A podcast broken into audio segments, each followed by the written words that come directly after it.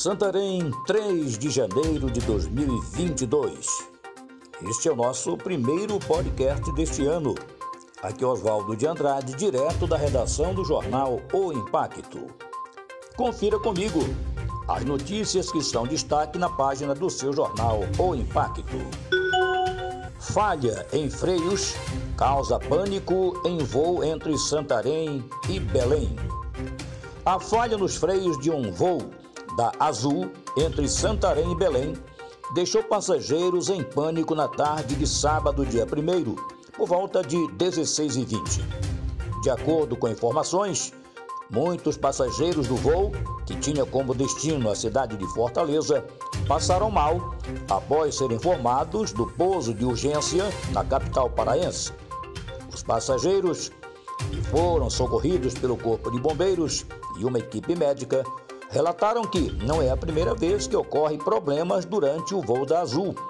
Outras falhas mecânicas já foram registradas e noticiadas.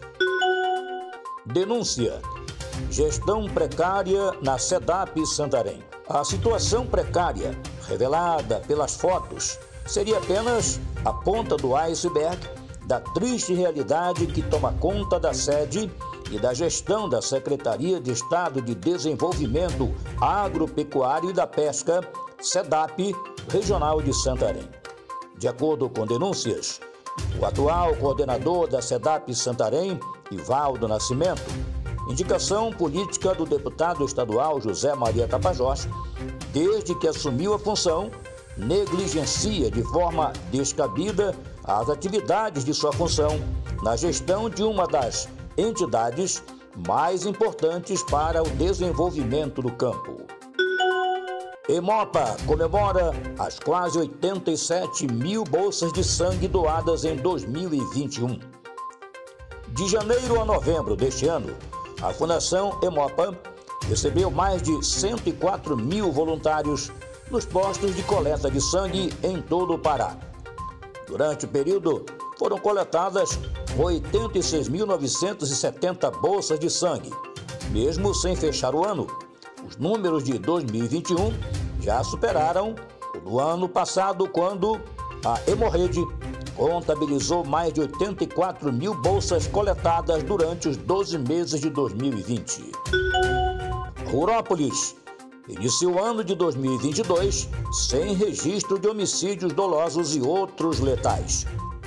A Polícia Civil de Rurópolis, em nota, manifesta-se informando a população que o ano de 2022 inicia sem registros de crimes de homicídios dolosos e outros letais.